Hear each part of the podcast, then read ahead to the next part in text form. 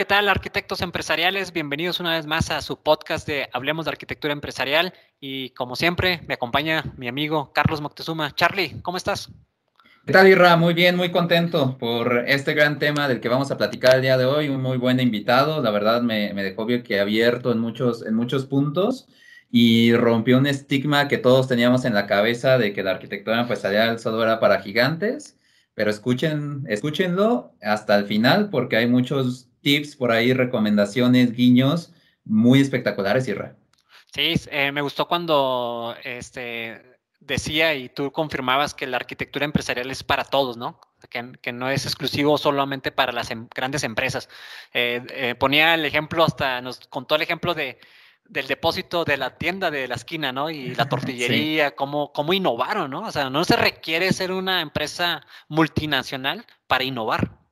Claro, porque siempre pensamos eso, ¿no? O sea, es que necesitamos un ejército de arquitectos empresariales, un ejército de, modeladores de procesos, o sea, necesitamos muchas personas para poder echar a andar esto y la verdad, esto es falso, esto es un mito que por ahí se inventó y no, esto es para todos y pues hay que trabajar en equipo, que es otro de los mensajes que, nos comenta mi tocayo, pero pues creo que sin más preámbulo, creo que los podemos dejar escuchándolo, Sierra. Sí, veamos el podcast y escuchémoslo. Trabajo en equipo, definitivamente creo que esta es la frase importante en, esta participación. Carlos, eh, por, alguna, por alguna razón a los ingenieros este, y algunos licenciados eh, se, nos complican las habilidades blandas, el tema de comunicación, el tema de ser empático, el tema de la claridad, el tema de ser concretos, precisos con nuestros mensajes. A veces tratamos de ser muy rebuscados, tratando de, adornar nuestras frases, creyendo que, es, que, eso va a impactar a, la audiencia, ¿no? Entonces, y, y una de las habilidades que tenemos que aprender como profesionistas es trabajar en equipo, ¿no? Porque como bien comentas, la arquitectura es tan amplia que una persona no va a lograr todo. O sea, realmente va a requerir del arquitecto de datos, del arquitecto de software, del arquitecto de procesos y así sucesivamente cada uno de ellos. Fíjate que recientemente leí un artículo que decía que, primero que nada, la arquitectura no se crea ni se destruye, ¿no? La arquitectura solamente se transforma. Y precisamente es lo que estamos viviendo hoy en día. O sea, realmente todas las organizaciones se están transformando. Hasta la tienda de la esquina se está transformando por la situación que estamos viviendo ahorita. Y entonces ellos podrían decir, no, es que ese concepto de arquitectura empresarial realmente no me aplica a mí. Lo que sucede es que no lo tienen formalizado, no lo tienen este, institucionalizado, pero sí existe la arquitectura empresarial hasta en la tienda de la esquina. ¿Vieron eso?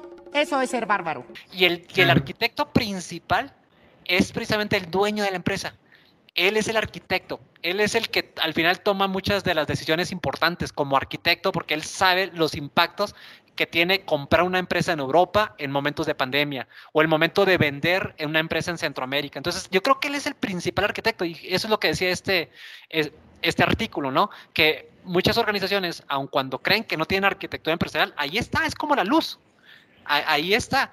y, podrían decir, no tenemos un departamento de arquitectura empresarial. Sí, todos los días se toman decisiones. O sea, es algo al que estamos condenados. Todos los días tomamos decisiones. Y el primero que toma las decisiones es la cabeza de la empresa, el arquitecto principal, es el arquitecto maestro por decirlo de esa manera, ¿no? Que es el fundador, que es el dueño de la empresa, que es el, el, abuelo, el abuelito que empezó la organización vendiendo muebles y hoy en día ya tiene sucursales en varios estados de la República.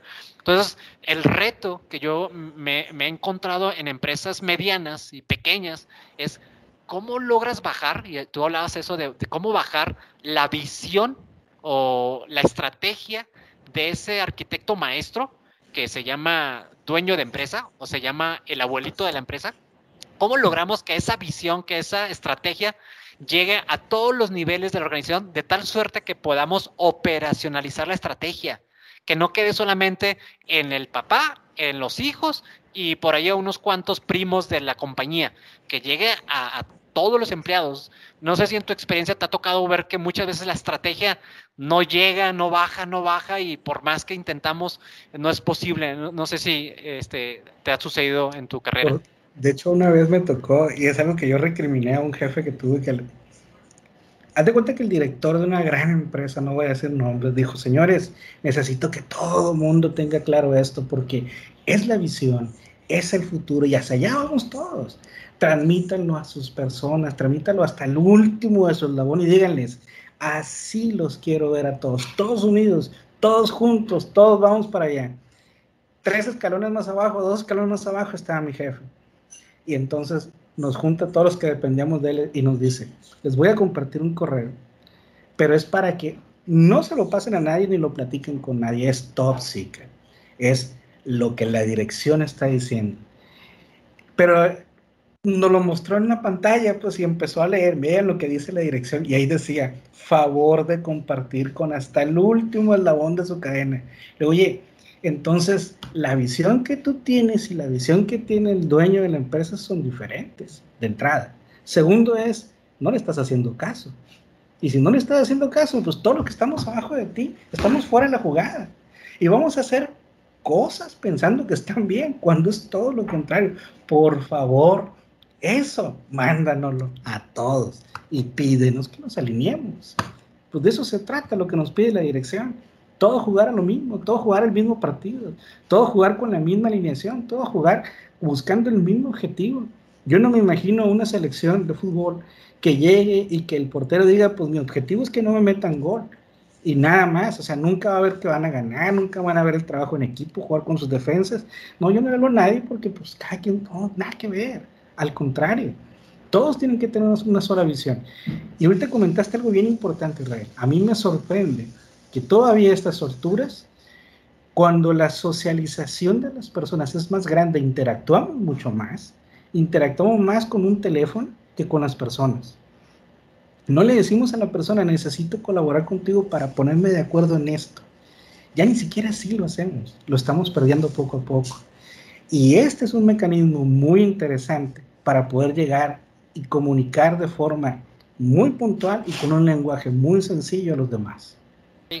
Eh, ahorita hablábamos de un tema que, creo que está muy ad hoc a la situación que estamos viviendo y es, pues, evidentemente, el tema de la pandemia, ¿no? Por ahí lo, mencionabas tú. Y decíamos que hay organizaciones que literalmente los agarraron con las manos en la puerta, que los agarraron desprevenidos y, empezaron a tomar decisiones de pánico, ¿no? Empezaron a, correr de un punto a otro sin saber qué, hacer. Y, y hay muchas organizaciones hoy en día, desafortunadamente, pequeñas, que, han, estado, han empezado a cerrar, que han empezado a tener que reducir su, su, personal y, entre otras cosas, pues precisamente porque pues tal vez no, no, no, se conocían a sí mismos, o sea, no sabían la situación en la que se encontraban y, no supieron reaccionar, no supieron cuáles eran sus procesos críticos, cuáles eran sus sistemas críticos, cuáles eran sus capacidades mínimas necesarias para poder ofrecer un, un, un valor al cliente. Este, entonces, se ha visto que ha, habido, eh, y nos enteramos de cuando cierran las grandes compañías, pero si volteamos a ver las pequeñas y las medianas empresas, cómo, cómo la están viviendo en esta época, pues es más difícil, es muy difícil, porque esas empresas pues son familiares, son empresas que este, pues sacan la nómina quincena tras quincena y, que pues batallan, ¿no? Entonces, eh, mi pregunta es, hoy en día, ¿cómo están estas organizaciones transformándose? ¿Cómo están mutando para poder eh, hacer eh, este, frente a la situación que estamos viviendo. Entonces, no sé si allá en Culiacán o en Sinaloa te ha tocado ver pues empresas que, se, están enfrentando a esta situación y que pues han tenido que reinventar o que han tenido que, eh, si antes no entregaban a domicilio, pues hoy en día a entregar a domicilio. Si antes no tenían su página de internet, pues hoy a empezar a crear una página de internet, ¿no? Entonces, eh, no sé si te ha tocado que te llamen para pedirte ayuda al respecto o que simplemente hayas sabido de organizaciones eh, pequeñas y medianas que, estén pasando esta situación. Fíjate que parece que leíste mi mente. Tienes mucha razón en lo que dices. Todos han cambiado, todos han cambiado. Y a fin del día, ese cambio ha sido para bien, creo yo. ¿En qué aspecto? En el que ya no desperdiciamos tanto los recursos. Ya somos más específicos al tomar una decisión porque ya sabemos lo que cuesta y que nos puede poner de patitas en la calle o nos puede cerrar un negocio. Eso es algo muy importante. Eh, sí, eh, ha habido muchas personas que te buscan porque muchos, por desgracia, se han quedado sin empleo. Pero no nada más es eso, sino que el tema va a, ser, eh, va a seguir siendo el tema de cómo soy cada vez más productivo. ¿Cómo puedo seguir haciendo más con los mismos o menos recursos? Y eso ha sido, digamos, algo que ha detonado tremendamente en la forma de trabajar de ahora de las empresas. Hoy se han percatado que no necesitan tener un lugar físico para vender. Y eso es algo que anteriormente peleaban, de que no, de que esté mejor instalado en el centro de la ciudad, con un local que cueste un dineral, ya no es el más atractivo.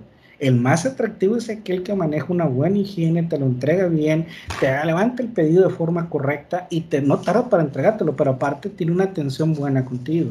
Y no nomás te resuelve eso, te puede resolver otras cosas.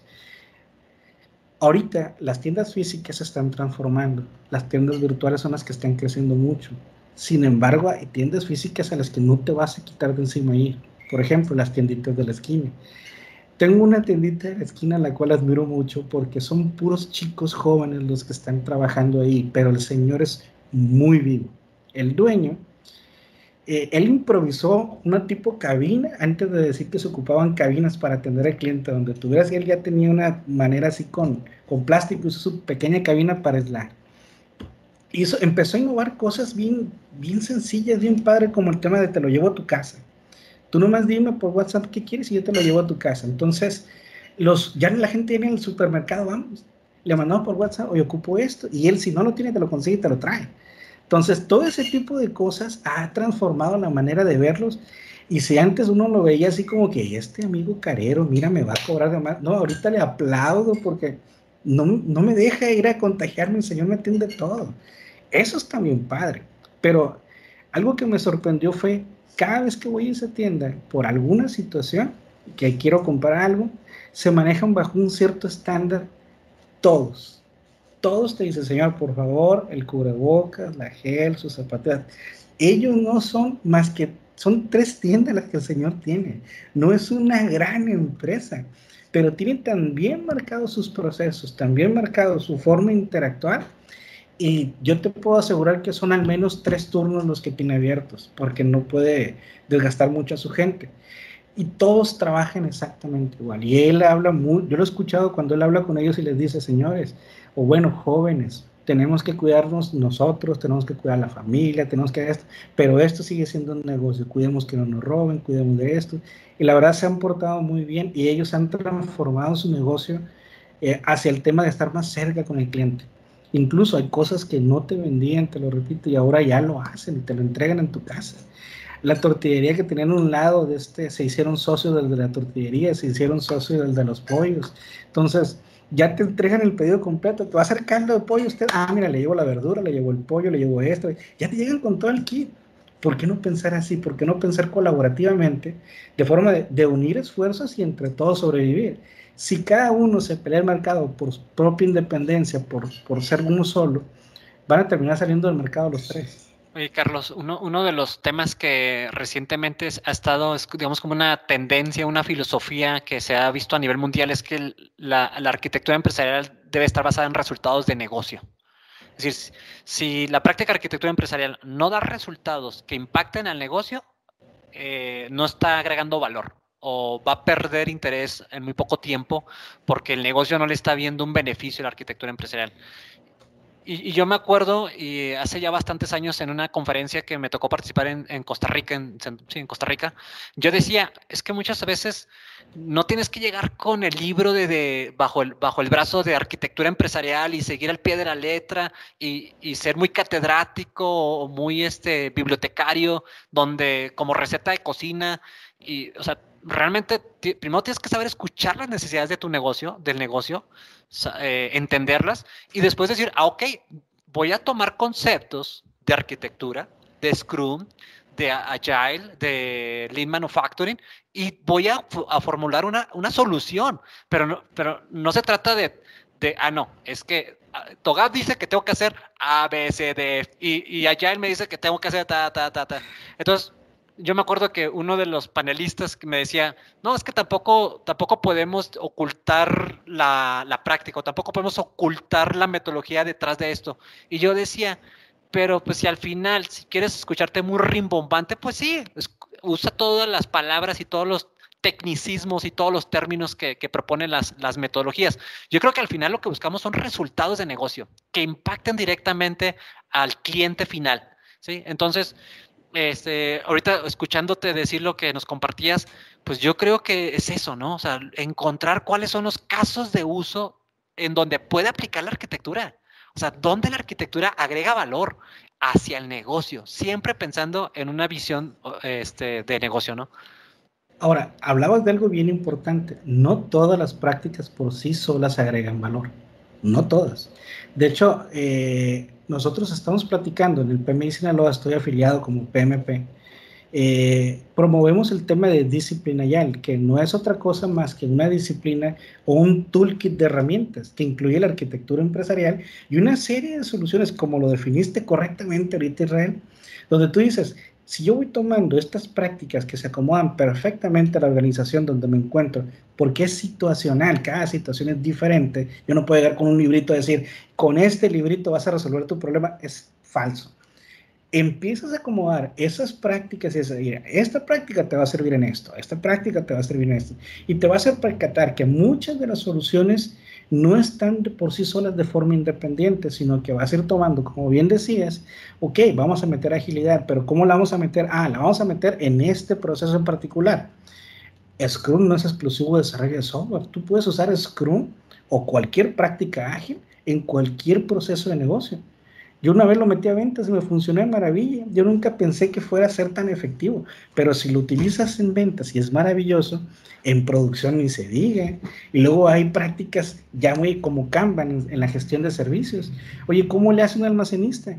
Si tú le metes el proceso de Kanban al almacenista, todos los pedidos que le llegan los va a ir viendo en su tablero y él solito va a ir jalando los que siguen, los que siguen, hasta decir, yo me voy hasta que tenga en blanco mi tablero, que todo esté entregado. Es una forma de trabajar es una forma de organizarte y verlo de forma diferente. Y luego le dices, ah, bueno, es que estos papelitos con este color pues son más importantes porque son los clientes que más de género nos dejan, a esos darles prioridad. Ya se estás, estás estableciendo reglas y comportamientos alineados a una política que sobresale de cualquier definición. Yo comparto contigo esa parte y la aplaudo, porque las prácticas son para ello, para generar buenas formas de trabajo que se adapten a un modelo situacional que permita alcanzar los objetivos. Y lo más importante, lo dijiste al principio de tu intervención ahorita, la gestión de beneficios. Si tú no tienes claro los beneficios a lograr con lo que vas a hacer, realmente vas a lograr muchas cosas, pero nadie te va a aplaudir por el resultado, porque nadie sabe cómo le agregaste valor. En cambio, va a llegar alguien y va a decir, oye, este canijo hizo esto, mira, yo me lo apropio. Y va a llegar y decir, aquí está un beneficio de mi trabajo cuando no hizo nada. Pero lo correcto es que tú conozcas bien qué beneficios estás gestionando porque es el resultado que le vas a dar hacia atrás. Inteligente, ¿no? Y hay muchos beneficios en la arquitectura, demasiados. Y creo que, y me gustaba mucho una frase que usaba Steve Jobs que decía algo así como, el mejor trabajo es aquel que no tengo necesidad de hacer y dejo de hacer. No le invierto algo que no me agrega valor. Entonces, basándote en ello, tenemos un montón de procesos en ocasiones que no agregan valor, pero si ni siquiera lo estableces y lo pones por escrito y empiezas a verificar que en efecto todo sirve para algo y alguien más lo usa, hasta que no lo haces te percatas que en efecto esa cosa que hacías, que no agregaba valor, no lo ocupabas, no la quitaste nunca y te quedaste con esas prácticas obsoletas y viejísimas. No, y, todas las prácticas pues evolucionan como, como, como, el mismo mercado evoluciona, ¿no? O sea, las necesidades de los clientes y lo decíamos en algún otro podcast, muchos, muchos clientes ya llegan a la tienda con más información que el propio vendedor, ¿no? Ya nada más va a ver físicamente el producto porque ya revisó sus características, ya comparó precios, ya revisó ubicaciones y demás, y prácticamente ya nomás va a la, a la, a la tienda a comprobar lo que ya sabe y muchas veces termina, como te comento, explicándole al vendedor, ¿no? Entonces, yo creo que las prácticas, al igual que el mercado y que los clientes van evolucionando y por lo tanto las empresas tienen que evolucionar también de la misma forma.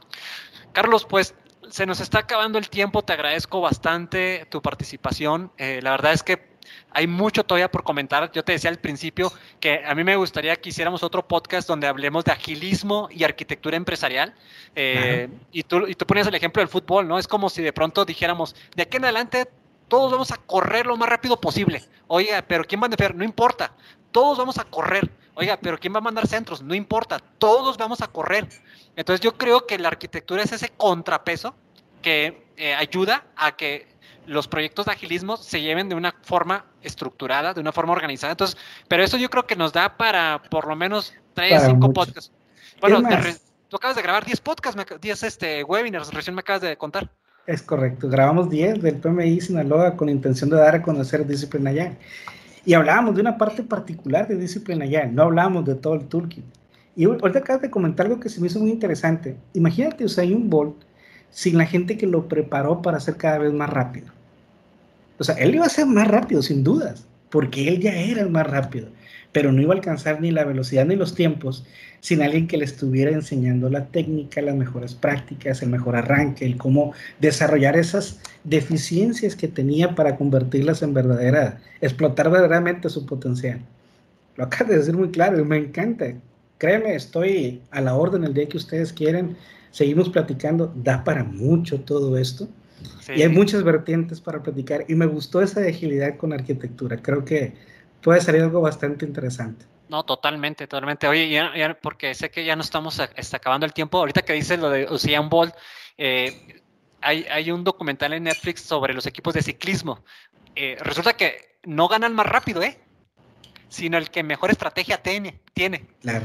Porque son, son cuatro ciclistas que conforman el equipo y de pronto uno sale disparado y entonces hay varios que se van detrás de él, los cansa y entonces el que es más rápido eh, se va conservando, va guardando energías y cuando tiene que eh, apretar, aprieta. Entonces, no necesariamente gana el más rápido, sino el, equipo, y, es un tema que tú decías, ¿no? Trabajar en equipo, ¿sí? Y tener una, una muy buena estrategia. Porque si todos somos rápidos, nos vamos a cansar. Tarde que temprano va a haber un cansancio natural, ¿no? Eso sucede, eh, pues sobre todo con los deportistas. Carlos, como decimos en el podcast de Hablemos de Arquitectura Empresarial, ¿algún último mensaje de paz, algún comentario? ¿Dónde te localizamos? Eh, ¿Dónde te escribimos? Eh, ¿Dónde podemos saber más de ti? En caso de que alguien quiera platicar contigo o que quiera alguna, hacerte una pregunta, ¿dónde te podemos localizar? Con toda la confianza del mundo me pueden localizar. Tengo una página web que se llama gestionagil.com.mx tengo un correo personal, carlosrosa73 arroba hotmail o gmail, cualquiera de los dos. igual, tengo un teléfono en 6672-640366. Eh, soy una persona muy disponible, una persona que le gusta mucho compartir y cuando gusten, estamos para servirles. Excelente, muchas gracias, Carlos. Charlie. Pues espectacular, Tocayo, tu participación, nos dejaste boquiabiertos, en verdad yo también me quedo mucho con el trabajo en equipo eh, muchísimas gracias por, por compartir y, yo también mm, ya me estoy mordiendo las uñas por escucharte hablar de, arquitectura empresarial con agilidad. Creo que va a estar bestial este, eh, este tema. Pues, Erra, eh, muchísimas gracias pues que nos, que nos, que, nos sigan, eh, que, le, que, le, pongan a la campanita, por favor, para que les lleguen las notificaciones de, de, los podcasts. Recuerden, cada 15 días tenemos un nuevo capítulo. Eh, los invitamos y hacemos la invitación a que si alguien quiere participar, si alguien quiere que compartir alguna experiencia en la práctica de arquitectura empresarial, eh, hay dos mercados que a mí en este momento me están sorprendiendo, que ha habido un crecimiento muy importante. uno de ellos es el pues ya el, acostumbrado colombiano, creo que en Colombia la práctica de arquitectura empresarial está muy madura, está muy fuerte, entonces sé que nos están escuchando muchos de Colombia. Y, el, otro, el otro país que me tiene sorprendido es Perú. En Perú también se está hablando mucho de arquitectura empresarial, eh, nos han estado escuchando gente de, Lima, entonces pues eh, muchas gracias a todos y nos, no nos queda otra cosa más que agradecerles, agradecerles sus palabras, que nos sigan y por favor denle clic a la campanita para que les lleguen sus notificaciones. Gracias a todos y buenas tardes. Hablemos de arquitectura empresarial.